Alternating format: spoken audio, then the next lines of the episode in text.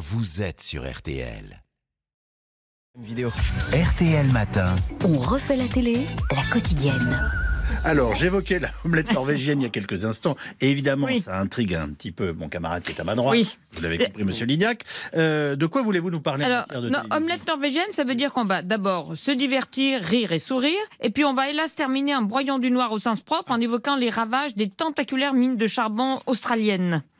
Voilà, on va rire Voilà. déjà. Bon, C'est ça, hein alors, Oui. oui, c'est ça. Commençons par rire. Euh, déjà, qu'est-ce que ça donne, euh, Jean-Luc Lemoyne, à la place de PBLV sur. euh, Ah ben, la plus belle la vie, oui, Oui. tout le monde regarde l'audience. C'est le thème de mon édito, d'ailleurs, dimanche dans Laissez-vous tenter. Pour l'instant, bah, Jean-Luc Lemoyne avec Samedi d'en rire, décliné Samedi d'en rire le lundi, le mardi, le mercredi, le jeudi et donc ce vendredi, eh bien, rassemble 800 000 fans contre 2 500 000 pour Plus belle la vie. La suite, non, Laissez-vous tenter. À propos d'audience, je me réjouis de deux succès. Ah. D'abord, Petit A, Toulouse-Lautrec sur TF1, sur un sujet difficile, le handicap. Ce feuilleton a rassemblé 4 200 000 téléspectateurs de moyenne, pointe à 5 millions. 35% des fameuses ménagères, c'est un succès, saison 2 en tournage. Et Petit B, bah, scène de ménage. Quasiment 4 millions de fans actuellement. Euh, Le nouveau couple est déjà accepté, le très radin Gilbert, Didier Bénuron, et sa bourgeoise de copine, Fanny Cotenson. Échantillon, le couple rentre d'un grand restaurant où monsieur a fait honte à madame. Oh là là, la honte. oh. C'est c'est tout à fait normal de demander un doggy bag au restaurant. Hein en plus, c'est la loi maintenant. Ils sont obligés de nous donner des restes quand on les demande. Oui, mais pas ceux de la table d'à côté. Oh Voilà, Ah, on les retrouvera lundi en interview Mhm. et je vais rester ce soir sur la, sur la 6 pour voir Nicky Larson et le parfum de Cupidon. Oh. Une comédie inspirée du manga Nicky Larson. Alors, le manga, oui, bon, voilà. Vous savez, c'est le détective porté sur les dames et je parle pas du fromage. C'est avec Philippe Lachaud, Elodie Fontan, Tarek Boudali, plus Didier Bourdon, Bourdon pardon, un homme d'affaires possédant un parfum magique à protéger. Larson, mon père était scientifique. Il a créé un sérum d'amour, rendant irrésistible celui qui l'utilise. C'est n'importe quoi ce parfum. Si ça marche, je change de sexe. Pour un plus grand Pour marrant. un plus grand, voilà. Oh, bah, je suis C'est bon public pour tout ça. Et c'est décidément le week-end Philippe Lachaud, Elodie Fontan, Tariq Boudali, puisqu'ils sont en face sur TF1 dans Vendredi Tout est permis, spécial Mission Spatiale, j'ai ri. Et demain samedi sur la 2, dans un spécial Enfants de la télé à 21h10, qui est axé sur tous les imprévus qui peuvent survenir dans une émission de télé. Et là aussi, j'ai beaucoup rire, je suis cliente, parce que comme dit l'autre, une journée où on a pas ri est une journée perdue. Bah, ça, je suis bien d'accord prendre vous. de l'avance sur l'adversité. Euh, mais à quel moment on on broie du noir, comme vous l'avez euh, annoncé Eh ben, dimanche, 23h10, enquête, ex- enquête exclusive. Alors, on revient sur M6, mais franchement, l'émission est sidérante. Elle nous amène en Australie, ce pays béni des dieux qui bousille toutes ses richesses, et Dieu sait qu'ils en ont. Il y a l'inévitable, il faut bien consommer, et il y a l'inadmissible. Le reportage commence ainsi dans une région déclarée zone sécheresse, où il n'a quasiment pas plu depuis 8 ans. Or, les habitants ont créé un lac artificiel d'un kilomètre de long et 500 mètres de large, 400 millions de litres d'eau pompés directement dans la nappe phréatique. Et pourquoi faire? Eh bien, pour organiser des compétitions de dizaines de bolides à moteur. Nous, on est contents. On peut conduire comme des furieux. Comme tous les jours, l'eau du lac artificiel s'évapore. Une pompe doit remplir en permanence le lac pour qu'il ne se vide pas. On a fait un gros trou dans le sol. La ville se trouve sur une immense nappe souterraine, seule réserve importante d'eau du continent australien. Il a fallu 2 millions d'années de pluie pour le remplir. Aujourd'hui, le réservoir se vide. C'est juste un cycle. J'ai du mal à croire que c'est le changement climatique.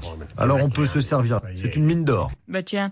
Mais le pire, ce sont les tentaculaires mines de charbon qui se multiplient et font l'objet d'un véritable culte sidérant, créé bah, évidemment par les lobbies. Il y a par exemple des spots de pub télé où on idolâtre comme des nourrissons des morceaux de charbon. Ça paye 6 milliards de dollars de salaire aux Australiens, ça produit de l'acier et de l'énergie dans notre foyer. C'est du charbon, n'est-ce pas merveilleux? Vous êtes inquiète face au changement climatique? Je n'y crois pas. Je pense que c'est une arnaque. Faut arrêter d'en faire toute une histoire. Voilà, l'industrie minière, c'est 225 milliards de dollars de chiffre d'affaires par an. Un emploi sur 10 en dépend en Australie. Ceci explique cela. Mine de rien, bien sûr. Bien entendu.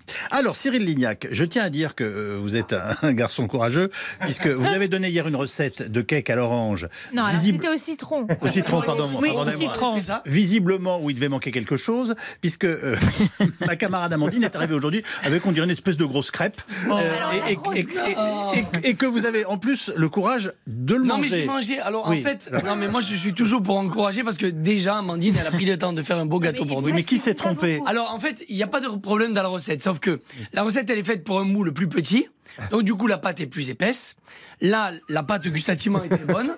Elle a, fait, elle a pris le grand moule familial, donc il n'y a pas assez de pâte. Oui, Et il, suggère, il suggère avec beaucoup de délicatesse que vous êtes un peu cruchonne. c'est un, peu- Mais attendez. c'est- c'est un peu trop cuit, c'est tout. Mais sinon, il est bon. hein. Ah. Ah bah moi justement c'est ce qui me plaît. Voilà, Moi aussi. alors, je vais vous raconter un truc. J'ai mon fils de 7 ans, quand je lui montre le goûter, le gâteau hier, il me dit Non, mais maman, moi je serais toi, jamais je la porte à RTL. Voilà, voilà. Mais il si, était plus dur que vous. Non, mais il faut que vous le goûtiez. euh, donc, On non, mais il est joliment doré. si, non, mais il est bon. Il est un peu. En fait, c'est normalement, bien il élevé, Cyril, en fait. Ouais, ah ouais. Parce que, en Il fait, Elle l'a cuit comme un financier, Oui. en fait. Ah. C'est-à-dire que c'est bien doré Moi, autour. ça va me plaire. Et donc, il y a une croûte. Or, or, ça doit être un peu, un peu moelleux, à peine cuit. Ah, Alors tout- Voilà. tout, ça va pas nous empêcher. Mais, euh, mais moi, j'ai pas pris mon petit déj ce matin. J'étais content. Ah bah, de il est tout heureux. Un petit, un petit gâteau au citron Et votre- en arrivant à et- RTL. Et votre recette de tarama alors?